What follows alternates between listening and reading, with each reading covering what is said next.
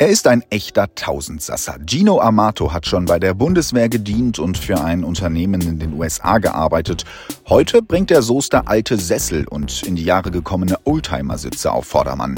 Und auf den Sitzen aus seiner Werkstatt nehmen noch andere Leute Platz. Der Kapitän auf der Fähre nach Norderney, die Soldaten in den U-Booten der Bundeswehr und Soester Spaziergänger, die einfach mal eine Pause brauchen.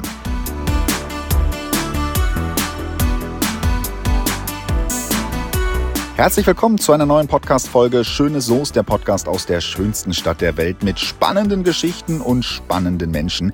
Diese Ausgabe wird wieder präsentiert von der Volksbank Hellweg, eine Bank, die seit mehr als 150 Jahren in der Region verwurzelt ist und daher perfekt zu diesem Podcast passt.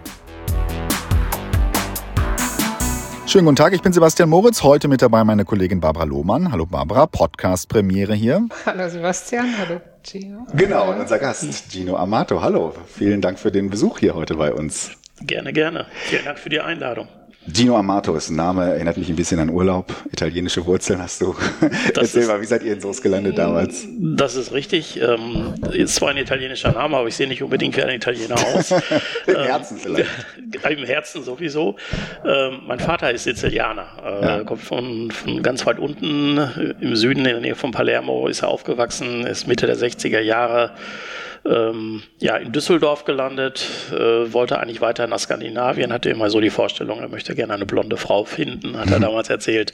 Und dann hat er in Düsseldorf so eine Zwischenstation gemacht, hat dann dort Arbeit gefunden und dort dann auch meine Mutter kennengelernt. Meine Mutter ist aus Deutschland, ist deutsch. Und blond? Und blond. Ja, okay. ja.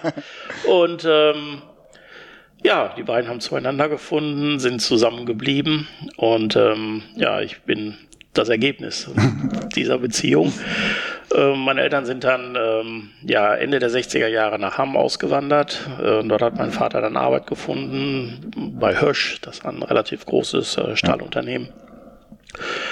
Und äh, in Hamm bin ich auch aufgewachsen. Ähm, habe dort die gesamte Schullaufbahn durchlaufen in Hamm und bin dann ähm, nach meiner Ausbildung als Industriekaufmann bin ich dann zur Bundeswehr gegangen, habe gedacht, ich ähm, verpflichte mich mal als Zeitsoldat, ja. ähm, aber wollte internationale Erfahrung sammeln, habe mich also für den internationalen Dienst beworben und bin dann ähm, ja auch angenommen worden, bin dort vier Jahre geblieben insgesamt. Dann hat man mich nach der Grundausbildung auf die Sprachenschule geschickt in Appen in Hamburg. Dort sollte ich ein Jahr bleiben, aber ich hatte recht gute Englischkenntnisse. Nach zwei Wochen hatte ich die Prüfung bestanden. da wusste man nicht, was man mit mir machen soll. Das war ja noch nicht so weit geplant und ich durfte dann im Personalbüro aushelfen dort ähm, in dieser Sprachenschule und ähm, hatte dadurch sehr gute Kontakte zur Stammstelle der Luftwaffe, der Marine und äh, des Heeres, so dass ich ähm, ja im Grunde genommen mehr am Ende dann dieser Zeit, die ich dort überbrücken musste, das waren also etwas über neun Monate, durfte ich mir mehr oder weniger, ich weiß nicht, ob ich sagen darf, aber ich durfte mir meinen neuen Standort aussuchen. Und ähm, ja, hatte dann meine Freundin kennengelernt, wollte dann also nicht mehr unbedingt ins weite Ausland und habe mir eine Stelle ausgesucht, die relativ nah war, aber trotzdem im Ausland. Und das war Brunsum in der Nähe von Aachen, also 200 Kilometer ungefähr von Hamm entfernt. Und äh, war dann dort im internationalen Einsatz, was heißen soll, ich war ein reiner ähm, ja, Stabssoldat dort, war im Büro, hatte mit Engländern, Amerikanern, Franzosen ähm, zu tun. Also das war schon mal das Internationale, das war interessant. Äh, auch die Sprache dort war hauptsächlich Englisch. Und ähm, habe dann dort meine Zeit absolviert, relativ gutes Geld verdient in der Zeit dann auch und äh, war heimatnah eingesetzt. Ja, ja und ähm, die, äh, die, Frage war ja, wie bin ich nach Soos genau, gekommen? Irgendwann muss ja dann der Punkt gekommen sein. Haben Soos ja, das, mit das, der Bahn das, ist das dauert, schnell, aber dauert noch ein bisschen, dauert noch ein bisschen. Aber wenn wir so viel Zeit haben, erzähle ich das noch eben. Ähm, ich habe dann eine Anstellung gefunden erst einmal und ähm, als als Kaufmann nach meiner Bundeswehrzeit bin dort ähm, relativ schnell auch die Karriereleiter hochgeklettert. Ähm, bin dann aber Ende der 90er Jahre am Ende der, der Fahnenstange dort angelangt. Der äh, Juniorchef hatte so mein Alter, sollte das, den Betrieb übernehmen. Und ich hatte immer den Traum der Selbstständigkeit oder nochmal wieder was anderes zu machen. Und ähm, bin dann letztendlich im Jahre 2000 äh, in die USA ausgewandert. Ich habe ein, ähm, hab ein Jobangebot bekommen von einem mittelständischen deutschen Unternehmen und wurde gefragt, ob ich ähm, die Niederlassung in der Nähe von Chicago wieder aufbauen möchte. Ich habe mir das angeguckt, musste meine Frau dann davon überzeugen. Die war nämlich sehr, ein sehr großer Familienmensch. Und ähm, ja, sie ist mir dann in die USA gefolgt. Dort sind wir, ähm, ins, also ich insgesamt sechs Jahre geblieben, meine Frau viereinhalb Jahre. Dann aufgrund der ungeklärten Vertragssituation, Kinder mussten eingeschult werden und so weiter haben wir dann die Entscheidung getroffen, ähm, wir ziehen wieder zurück nach Deutschland und dann habe ich meiner Frau die Entscheidung im Grunde genommen überlassen, wo möchtest du denn jetzt hin? Also wir wollten nicht mehr nach Hamm, das war klar und sie hatte eine Freundin in Soest, wir kannten Soest von der Allerheiligen Kirmes auch und ähm, so sind wir in Soest gelandet. Also sind seit 2006 äh, sind wir in Soest und fühlen uns hier pudelwohl, haben zwar einige unterschiedliche Ortschaften schon kennengelernt. Ja. Also wir waren anfangs in Deiringen und dann sind wir immer mehr an den Ortskern gezogen, sodass wir auch mal mittendrin waren. Also direkt am Freithof haben wir gewohnt. Jetzt sind wir wieder etwas, etwas abgerückt. Das war uns dann doch etwas zu laut. ähm, ja, aber das war die kurze Geschichte, warum ich in Soest bin. Aber wenn man jetzt so, so weit rumgekommen ist, dann, dann kannst du das ja sehr gut einordnen. Also was, was, was macht denn das Leben in Soest für dich so aus? Warum willst du nicht zurück nach Hamm oder in die USA? Oder?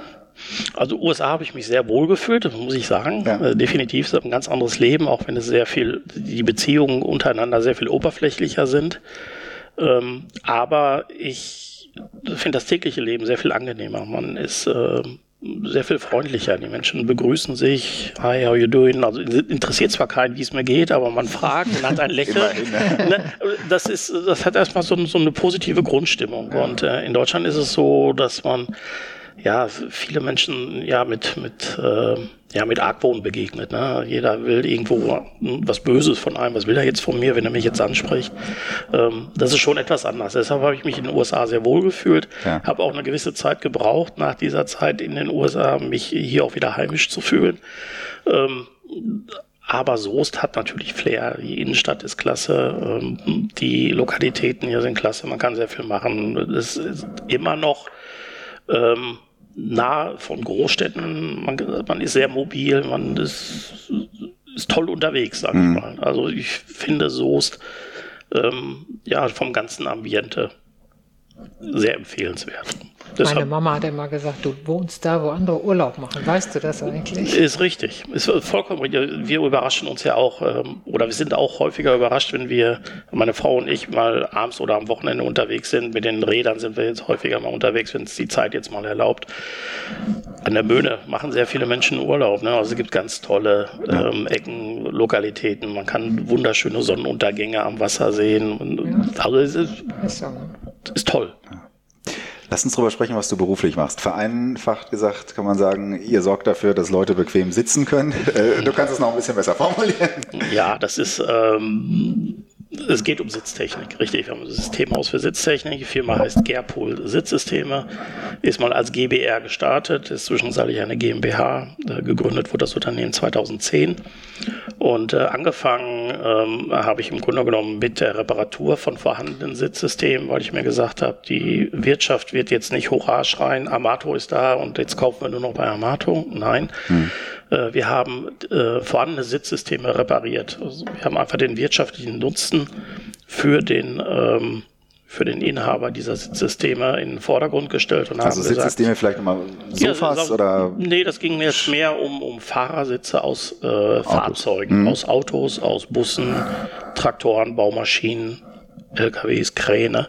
Mhm. Ähm, diese Sitze sind häufig gefedert, sei es pneumatisch oder mechanisch gefedert und ähm, verschleißen natürlich durch den täglichen Einsatz. Häufig sind die im Dreischichtbetrieb im Einsatz und dann sind diverse Teile kaputt und ähm, wir könnten diese Teile wieder oder diese Sitze wieder reparieren und die Lebensdauer eines Sitzes entsprechend verlängern. Hm. Das Aber war die Idee dahinter. Und was ist daraus geworden? äh, was ist daraus geworden? Also damit sind wir gestartet ja. ähm, und haben mehr und mehr Kundschaft gewinnen können. Ähm, denn dieses, dieses, dieses Nischenangebot wurde ganz gut angenommen. Das gab es in dieser Form und in diesem Maße auch noch nicht, sodass wir einen guten Kundenstamm haben aufbauen können, auch dann Ersatzteile und auch Neusitze, wenn ein wirtschaftlicher Totalschaden vorlag, auch anbieten konnten und mhm. somit unseren Umsatz steigern konnten. Gleichzeitig haben wir, ähm, du hast gerade Sofas angesprochen, ähm, haben wir auch Polsterarbeiten, Sattlerarbeiten vollzogen. Ähm, denn mein damaliger Geschäftspartner war Polsterer Sattler und ähm, haben dann auch diese instand gesetzt. Das heißt, wir haben vorhandene Sitzmöbel mit einem neuen Outfit versehen. Das heißt, wir haben den Federkern repariert, Schaumstoff ausgewechselt, aus einem verschlissenen Stoffbezug vielleicht einen Lederbezug gefertigt und äh, somit die alten Möbel aufgepimpt oder in, in den Originalzustand wieder zurückversetzt. Mhm. Und ähm, ja, was ist daraus geworden? Wir sind dann immer mehr äh, in dem Bereich Sitztechnik tätig geworden durch meine internationalen Kontakte und Tätigkeiten, die ich in den USA habe sammeln können. Ähm, habe ich versucht, auch ein eigenes Sitzsystem für die maritime Industrie auf den Markt zu bringen. Ich hatte Kontakte in die maritime Branche und ähm, habe dann verschiedene Kunden, potenzielle Kunden aufgesucht und habe gefragt, ähm, was fehlt euch eigentlich? Was braucht ihr für ein Sitzsystem? Was ist so nicht verfügbar? Denn sehr häufig ist es ja so, dass Kunden etwas kaufen müssen, was vorhanden ist. Und es wird selten darauf gehört, was der Kunde denn überhaupt benötigt. Mhm, ja. ähm, und es gibt immer mal wieder Besonderheiten und viele Sachen sind äh, zweckentfremdet. Ich sage jetzt mal ähm, Sitze, die vielleicht auf LKWs zum Einsatz kommen, die kommen dann auch in, auf, teilweise auf Schiffen zum Einsatz, weil dort auch ein Wellengang ist, aber äh, beziehungsweise eine Federung notwendig ist durch den Wellengang, aber es gibt noch diverse Vibrationen, die da sind. Es noch weitere Sachen, die mit berücksichtigt werden müssen. Und so wird, wurde vieles zweckentfremdet und ich habe da mal gefragt, was gibt's denn oder was, was braucht ihr denn eigentlich? Was ist wichtig für euch? Und es ging an mit der Binnenschifffahrt ähm, haben dort dann ein Sitzsystem entwickelt und auch vorgestellt, welches den, den, den Wünschen entsprach. Und ähm, somit ist dann, sind wir in der maritimen Industrie immer wichtiger und immer bekannter geworden. Wenn du es mal so für einen Laien erklärst, was unterscheidet ein Lkw-Fahrersitz von dem Sitz, auf dem ein Kapitän äh, von dem Schiff sitzt? Ja, im Grunde genommen, man sitzt erst einmal drauf, aber die Umgebung äh, ist natürlich eine andere. Das heißt, die gesamten Einflüsse, die auf den Nutzer ähm, einfließen, sind andere. Auf einem Schiff kann man sich vorstellen, hat man, wie gerade schon gesagt, hat man einen Wellengang. Ähm, das heißt, es geht mal rauf, geht mal runter, mal kommt seitliche Bewegung hinzu. Das hat man in einem LKW nicht. Im LKW fährt man mal durch ein Schlagloch, ist okay. Man fährt auch mal durch eine Kurve, dann hat man so eine leichte Schwingung, aber auf auf dem Meer ist es schon was anderes. Also mhm. teilweise acht bis zehn Meter hohe Wellen. Wenn man über dem Wellenkamm ist, äh, je nachdem wie groß das Schiff ist, fällt es von dort oben runter und äh, dementsprechend hart ist der Aufprall. Das muss abgefedert werden. Ähm, genauso gibt es im Marinebereich dann auch ähm, Situationen, äh, wo, ähm, ich sage jetzt mal, Kriegsschiffe zum Beispiel ähm, mit Bomben oder mit Minen zu tun haben, sodass eine gewisse Schocklastigkeit oder äh, Schocksicherheit vorhanden sein muss. Mhm. Also es gibt sehr, sehr viele Einflüsse, auf die man achten muss und ähm, darauf haben wir haben uns eben spezialisiert. Wer sitzt denn jetzt alles auf euren Sitzen? Also ich habe gelesen, äh, irgendwie auf der Fähre nach Norderney als Genau. Großer Norderney-Fan, werde ich das nächste Mal ganz genau drauf achten. ja, der so sitzt. ja das, das, sieht, also das ist tatsächlich in dem, äh, der Kapitän, Ach, der, der Kapitän, nicht der unten die, die Fähre Winke, oder? fährt, ja. äh, äh, der sitzt auf unseren Sitzen, das ist wohl richtig. Ähm, also wir, wir beliefern sowohl die Steuerhäuser, das heißt, da wo der Kapitän ist, wo der Rudergänger ist, also je nachdem nach Schiffsgröße gibt es ja unterschiedliche Positionen auf der Brücke, da gibt es auch den, den, den Funkraum ähm, Radar und, und all solche Sachen. Das ist alles, was auf der Schiffsbrücke ist, ähm, wird von uns ausgestattet. Wir beliefern aber auch äh, diverse Reedereien mit unseren äh, Sitzen, die äh, für den Passagierbereich gedacht sind. Fähren, die äh, in Italien fahren, zum Beispiel nach Sardinien und Neapel, also die dort auf dem Mittelmeer kreuzen, die sind mit unseren Sitzsystemen ausgestattet, die haben wir liefern dürfen. Ähm, in Hamburg auf den Elbfähren von der Hadak, diese ähm, Sitze, die sowohl in, oben auf dem Deck sind, als auch die in dem unteren äh, geschützten Bereich sind, sind von uns geliefert. Und ähm, wir fertigen auch, ähm, ich sag mal, ganz normale Bänke, normale Stahlbänke, sind auch teilweise hier in Soest in der Innenstadt, äh, sind dort einige aufgestellt Im Grunde genommen auf der gesamten Welt äh, mhm. sind unsere Sitze schon im Einsatz, denn wir haben ähm, ja, Kunden weltweit, wir fokussieren uns zwar so auf Westeuropa, momentan auf Deutschland, ähm, aber wir haben auch schon sehr viele Sitze instand gesetzt. Das kommt ja auch noch hinzu mit Polsterarbeiten, zum Beispiel in, in Bahnbetrieben. Also die Eurobahn äh, gehörte zu unseren Kunden.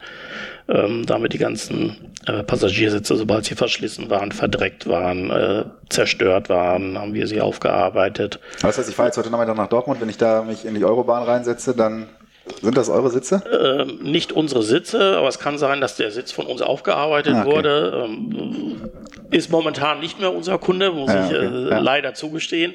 Ähm, aber kann sein, dass ja, okay. es auch wieder passiert. Also von daher äh, kann es schon sein, ja. Was ich spannend fand, dieser, dieser Reparaturgedanke. Also klar, ihr baut einmal neu, äh, fertigt neue ähm, Sitzsysteme an, aber ihr repariert auch. Und ich habe eigentlich so das Gefühl, okay, bei einer bei der Eurobahn kann oder bei einer Bahn oder bei einem Schiff kann ich es vielleicht noch nachvollziehen, aber so Privatleute ist so mein Eindruck irgendwie, wir leben eher in so einer Gesellschaft irgendwie wegwerfen, neu kaufen ähm, und eher nicht reparieren. Täuscht das oder? Das ist tatsächlich so, aber das ist sehr schade. Ja. Ähm, es ist ja ähm, man muss auch da unterscheiden. Also es gibt natürlich immer die Möglichkeit, äh, Sitze aufzuarbeiten. Es gibt natürlich Produkte, die sind recht preiswert, sei es Sofas, sei es äh, Stühle, die ähm, im niedrigen ähm, Euro-Bereich liegen. Da ist die Stabilität aber auch nicht so gegeben. aber sehr häufig ist es so, dass die Grundstabilität der Sitze, der Sessel, der, der Küchenbänke eigentlich hervorragend ist. Da passiert eigentlich nichts mit. Das, was verschleißt, ist der Stoff und der Schaumstoff, der da drunter sitzt. Oder der Federkern, äh, der vielleicht dann mal gebrochen ist, weil er in die Jahre gekommen ist.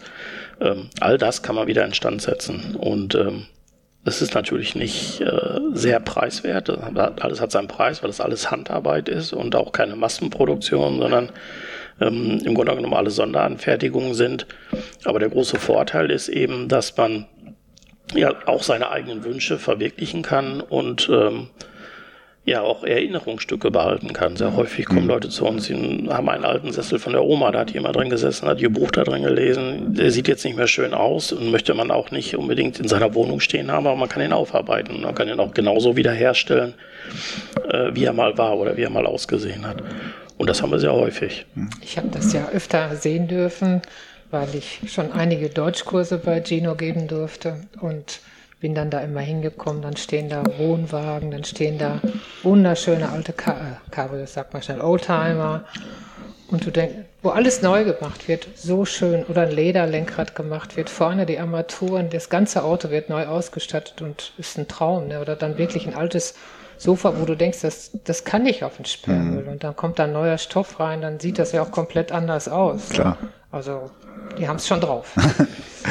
Neben den Erinnerungen, die ihr damit natürlich dann ja weiterleben lasst, also wenn wir jetzt das, das Sofa der Oma oder was auch immer nehmen, spielt natürlich auch Nachhaltigkeitsgedanke da eine Rolle. Und das ist euch als Betrieb oder dir persönlich ja auch noch in anderem äh, Bereich wichtig und schon seit längerer Zeit. Also alles redet von Energiesparen und Energieautarkie, aber ihr habt euch da schon vor einigen Jahren äh, auf den Weg gemacht. Ähm, erzähl mal, was, was, was, was macht ihr da? Also wir haben ähm, 2018 die Entscheidung getroffen, eine, ähm, eine eigene Produktionshalle zu errichten mit einem äh, Verwaltungstrakt dabei.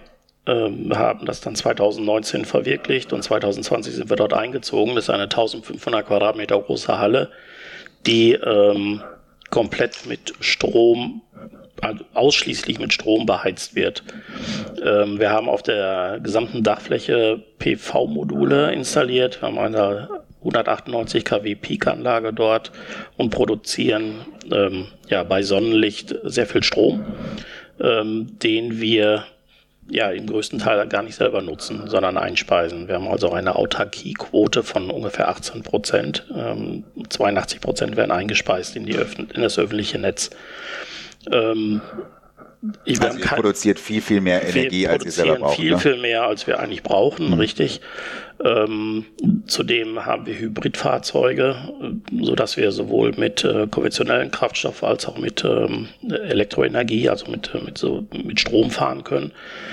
Ähm, das war uns wichtig und wir haben keinen Gasanschluss. Also wir haben kein, überhaupt keine fossilen Brennstoffe bei uns, sondern versuchen, ähm, ja, komplett, das war, das war eine Challenge, das überhaupt hinzubekommen und auch ein gewisses Risiko, dass wir da eingegangen sind, ähm, ob das Ganze so funktioniert und es funktioniert sehr gut. Ähm, wie gesagt, mit 18 Prozent ähm, Eigenverbrauchsquote stehen wir ganz gut da.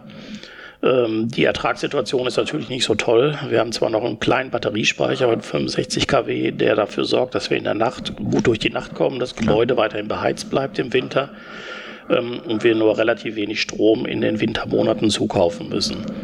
Ähm, die Erträge, die wir im Sommer erwirtschaften, dadurch, dass wir den äh, überflüssigen Strom einspeisen, ähm, decken sich mit den Kosten, die wir im Winter haben, um den Strom zuzukaufen. Zumindest war es ähm, vor der ähm, Energiekrise so, also bevor der Ukraine-Krieg losging. Ähm, aber trotzdem sind wir noch mit einem blauen Auge davon gekommen und ähm, wir sind auch zuversichtlich, dass es äh, weiterhin so laufen wird und überlegen, dass wir vielleicht noch einen weiteren Batteriespeicher dazu nehmen oder andere Möglichkeiten mal ausschöpfen. Wir gucken in Richtung Wasserstoff, was dort möglich ist. Dort gab es schon erste Gespräche. Ähm, aber für mich ist es momentan noch etwas zu früh, weil ich nicht weiß, wo geht die Reise hin in Soest mhm. mit der Energie. Ja, ähm, was passiert überhaupt auf dem Wasserstoffmarkt. Ähm, deshalb, ich bin da nicht verschlossen diesbezüglich, aber ähm, bin einmal ein Risiko eingegangen. Das hat jetzt, äh, ist gut aufgegangen. Und jetzt gucken wir mal, was noch passiert. Äh, du hast gerade gesagt, es ist eine Challenge. Ähm, es ist ein Risiko, was du eingegangen bist. Äh, als Unternehmer, ja, muss man Risiken eingehen, aber äh, man muss auch gucken, dass man irgendwie den Laden am Laufen hält. Also warum ist dir das so wichtig, dieser Aspekt Nachhaltigkeit, ähm, Energie, Autarkie? Ähm, Nachhaltigkeit, warum ist es mir wichtig? Ja, ich, ich, lebe ja nicht nur für hier und jetzt, sondern ich habe auch Kinder und ähm, wünsche mir auch mal Enkelkinder natürlich mhm. und möchte schon eine Erde hinterlassen, ähm, die auch für die nachfolgenden Generationen noch gut nutzbar ist. Mhm. Ähm, wir haben ähm, ja mehr oder weniger in Saus und Braus gelebt, wir alle. Also wir konnten, ähm, geht ja teilweise immer noch, äh, ich sag mal, für 20 Euro nach Mallorca fliegen und wieder zurückkommen oder woanders hin. Ähm, das ist ja mit konventionellen Reisemitteln überhaupt nicht machbar. Und das ist schon, ja, ich finde es eigentlich nicht okay, dass mhm. man so eine Möglichkeit hat ähm, oder dass die Preise so kaputt sind, ähm, was so Reisekosten betrifft. Und so dementsprechend hoch ist der Energieverbrauch. Wir blasen CO2 in die Luft noch und nöcher. Wir sehen ja, was passiert. Ich meine, alle reden von ähm, ja, von Klimaerwärmung. Ähm, manche sagen, es hat schon immer gegeben, es gab immer mal Peaks, aber ich glaube, in unseren Regionen war es noch nicht unbedingt so, dass wir mit auf mal mit Wirbelstürmen und mit, mit solchen Starkregenergüssen äh, zu kämpfen hatten. Ähm, ich glaube, es hat sich schon was getan in der Erdatmosphäre und wir haben da schon als Menschen unseren unseren Anteil dran, warum es momentan so aussieht. Mhm. Und ähm, ja, natürlich kann ich äh, alleine das sowieso nicht schaffen, ähm, aber jeder Tropfen ist wichtig, der irgendwo mit einfließen kann. Und auch Deutschland alleine wird es nicht schaffen können. Mhm. Das müssen alle schaffen, aber das ist eben das Schwierige. Ne? Und sehr häufig ist es so, dass persönliche Interessen äh, einzelner Menschen im Vordergrund stehen, sei es äh, man sieht ja, äh, Ukraine-Krieg, beziehungsweise was Putin da momentan ja. macht, sind ja mehr persönliche Interessen, die dahinter stecken, als dass es äh, um die Weltwirtschaft geht. Gut, und ich meine, vielleicht hört es ja, wenn es jetzt irgendjemand hört und sagt, wenn der Gino Amato das schafft, dann will ich das auch mal probieren, dann wäre ja vielleicht schon mal ein kleiner Schritt getan. Ist die Welt noch nicht gerettet, aber. es reicht ja, wenn alle nur etwas bewusster ja. sind, ne? Mhm. oder bewusst, sich der Sache bewusster werden und äh, alle so ein bisschen mithelfen, natürlich. Wir waren jetzt schon gerade sehr weit in der Zukunft, äh, Zukunft unseres Planeten, wie auch immer. Lass uns mal noch äh, einen Schritt ja, zurückgehen in der Zukunft. Ähm, euer Betrieb ist in den, oder dein Betrieb ist in den vergangenen Jahren sehr gewachsen, hat sich weiterentwickelt. Du hast es eben gesagt, neue Geschäftsfelder, neue Kunden aufgetan. Wo soll das denn das noch hinführen? Also welche, welche Ziele habt ihr, hast du unternehmerisch noch? Ja, ich möchte, also wir haben in der Vergangenheit ähm, eigentlich immer äh, nur reagiert und nicht großartig agiert mhm. auf dem Markt, dadurch, dass ähm, wir mit Anfragen aus den verschiedensten Bereichen immer wieder konfrontiert wurden. Und ähm, ich habe die, die Corona-Zeit und die Ukraine-Krise-Zeit, das waren also die letzten zwei Jahre hauptsächlich dafür genutzt, um den Betrieb mal so ein bisschen zu konsolidieren und zu gucken, in welche Richtung wollen wir uns denn tatsächlich bewegen, was wollen wir denn zukünftig machen. Und ähm, wir möchten uns eigentlich mehr spezialisieren auf verschiedene Sachen. Thema Nachhaltigkeit natürlich sehr interessant, sehr wichtig. Ähm, ich glaube, Gewichtsersparnis bei Sitzsystemen ist sehr, sehr wichtig. Ähm, ich möchte neue Geschäftsfelder und auch ähm, neue Bereiche erobern. Wir sind jetzt momentan im Bereich der Schifffahrt sehr stark, ähm, im Bereich der Schienenverkehr des Schienenverkehrs sind wir ebenfalls sehr gut unterwegs, haben ähm, auch an einem großen Projekt der Deutschen Bahn teilgenommen. Das Ganze nannte sich Ideenzug. Ähm, das war so ein Projekt, wie kann der Zug der Zukunft aussehen? Und ähm, dort haben wir zwei Sitzsysteme entwickelt und auf der Messe Innotrans im letzten Jahr vorgestellt. In Berlin war das, ähm, um die Kapazität eines Zuges ähm, mittels Knopfdruck um fast äh, 60 Prozent zu vergrößern. Ähm, soll heißen, ähm, die Infrastruktur des äh, Schienennetzes in Deutschland ist äh, ziemlich begrenzt. Mhm. Ähm, die kann nicht mehr großartig ausgebaut werden. Wir wissen ja jetzt schon, die ähm, Verspätungssituation ist katastrophal. Ähm, das heißt, wir können im Grunde genommen nicht mehr Schienennetze bauen, sondern wir müssen mit dem leben, was da momentan vorhanden ist. Zudem können Züge nicht länger werden, sie können nicht höher werden, sie können nicht breiter werden, weil Brücken vorhanden sind, Tunnel sind vorhanden, Bahnhöfe sind alle vorhanden. Das heißt, das Schienennetz, so wie es vorhanden ist, die Infrastruktur, so wie sie vorhanden ist, muss weiter fortbestehen. Was kann man ändern? Man kann das Innenleben des Zuges ändern. Hm. Das wäre es. Also das ist der Ansatz äh, bei diesem Ideenzug. Und da ging es bei uns darum, wie kann man zum Beispiel Stoßzeiten abfangen. Äh, morgens Berufsverkehr, abends Berufsverkehr, Großveranstaltungen wie Bundesligaspiele, wie Konzertveranstaltungen strömen sehr viele Menschen in den Zug und haben kaum Platz. Ähm, wir haben ein System entwickelt. Ähm, dort äh, gibt es einen Prototypen, der auch dort verbaut ist. Ähm, da kann man mittels Knopfdruck ähm, die gesamten Sitze, die dort in dem Sitz verbaut sind, das ist der sogenannte Komfortmodus, so wie man einen, einen Eisenbahnwaggon kennt, mhm. werden dann hochgeklappt und zur Seite gefahren, sodass man im Grunde genommen fast nur noch Stehfläche in dem Zug hat. Und somit können ja, sehr viel mehr Menschen in dem Zug äh, transportiert werden. Mhm. Und ähm, wenn dieses große Ereignis äh, vorbei ist oder der, der äh, Berufsverkehr eben äh, abgeschlossen ist, dann muss der Zug wieder leer sein, ist ja meistens in den Endstationen, dann kann mittels Knopfdruck wieder dieser Komfortmodus hergestellt werden, dann fahren die Sitze wieder aus und man fährt eben ganz normal. Und das ist ähm, etwas, wofür wir uns interessieren, was wir in Zukunft sehr gerne machen. Aber da steckt noch viel Arbeit hinter und ähm, ist noch einiges, was da zu entwickeln gilt und ähm, was dort noch, ja, man, muss man noch äh, Partner für finden, weil mhm. da verschiedene Sachen dort noch ja, erörtert werden müssen, klar. ganz klar. Ja, ja. Also wir wollen so in verschiedenste Geschäftsbereiche. Also wir wollen, wie gesagt, äh, Gewichtsersparnis, die Sitze leichter machen, sicherer machen. Ähm, so, ich denke über das Revolution, des Sitzens nach. Ähm, Eigentlich sollten wir doch weniger sitzen, oder? Mehr ja, stehen. richtig, man sollte jetzt, weniger ja. sitzen, mehr stehen. Es gibt, es gibt ja Überlegungen, zum Beispiel in, ich glaube in China ist das, dass äh, in Flugzeugen die Menschen teilweise dass es dort Stehplätze geben soll. Auch, auch solche Überlegungen gibt es schon. Ähm, ob das so sinnvoll ist, ist noch eine andere Geschichte. Aber äh, man muss darüber nachdenken, man muss auch mal querdenken. Und das ist so das, äh, was ich gerne machen möchte. Wir haben jetzt viel über das äh, Sitzen gesprochen, aber äh, das ist nicht das Einzige, was dich beruflich umtreibt. Richtig. Also mir ist das Umfeld ähm, der einzelnen Räumlichkeiten auch sehr wichtig. Ähm, ich habe aus eigener Erfahrung sehr häufig festgestellt, ähm, sei es in Großraumbüros zum Beispiel oder in, in äh, guten Restaurants, äh, nicht nur in guten, auch in schlechten Restaurants, äh, dass die Akustik dort sehr schlecht ist. Ja. Also ich habe schon sehr häufig in einem Restaurant gegessen, sei es gut oder schlecht. Ähm, man versteht sein eigenes Wort kaum. Ähm, man hört die, die Nachbarn, es ist eine unwahrscheinliche Geräuschkulisse in den Räumlichkeiten. In Großraumbüros, ja mal Callcentern ist es auch sehr, sehr laut, dass man teilweise nur mit Kopfhörern arbeiten kann. Deshalb habe ich gedacht, da muss es doch was geben. Und äh, es gibt natürlich etwas Akustik. Es gibt Akustikelemente, die ähm, ja, in die Räumlichkeiten eingebracht werden können. Jetzt sagen sicherlich viele, gibt es ja schon lange. Ja, natürlich.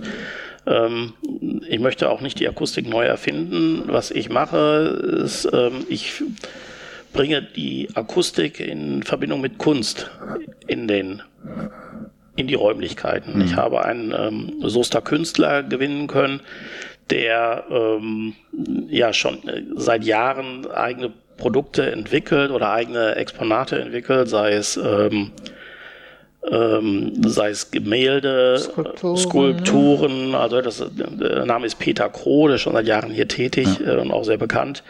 Und ähm, wir verbinden seine Produkte mit ähm, Akustikelementen, so dass zum Beispiel eine Skulptur auf einer Akustiksäule stehen kann. Dann steht also nicht nur so ein, eine Akustiksäule, so ein Klotz irgendwo in einem Raum rum, sondern es ähm, ist in Verbindung mit Kunst dargestellt. Ähm, genauso kann das dann beleuchtet werden. Wir können entsprechende Wandelemente, die einen künstlerischen Anspruch haben, an die Wand bringen, um den Hall und den Schall in den Räumlichkeiten zu reduzieren.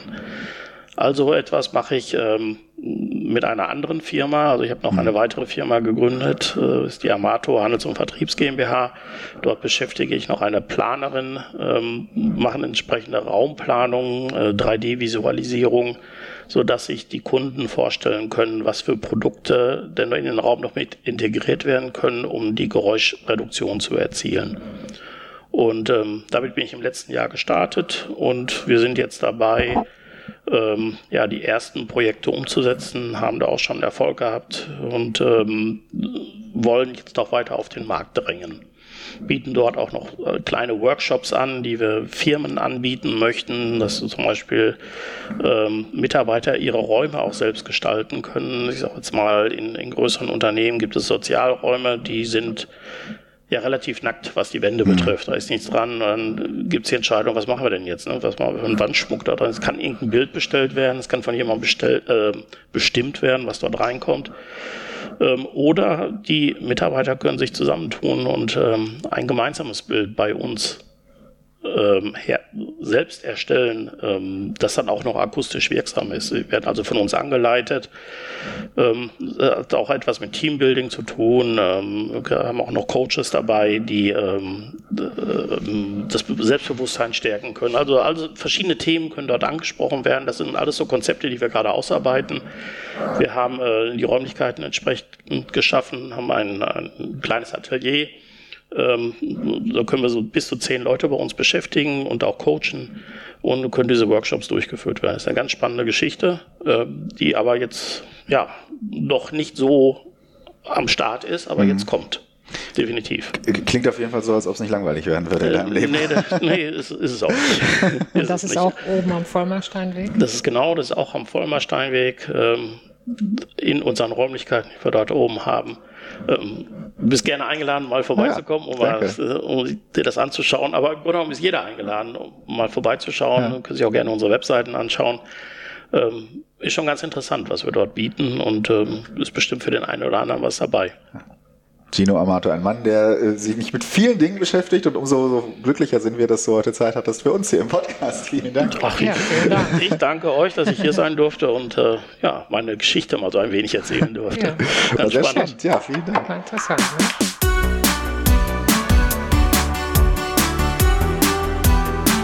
Und noch mehr Geschichten aus unserem schönen Soest gibt's im Online-Magazin oder hier im Podcast. Wer da nichts verpassen möchte, abonniert am besten beides. Ich bin Sebastian Moritz. Bis bald.